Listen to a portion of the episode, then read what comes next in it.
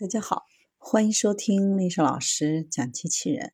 想孩子参加机器人竞赛、创意编程、创客竞赛的辅导，找丽莎老师。欢迎添加微信号幺五三五三五九二零六八，或搜索钉钉群三五三二八四三。今天丽莎老师给大家分享的是，俄罗斯科学家研制出一款会做煎饼的机器人。俄罗斯比尔姆国立科研理工大学设计了一款自动烤制带馅儿煎饼的装置，用户只需要在特殊的计算机软件中选择所需菜的必要参数即可。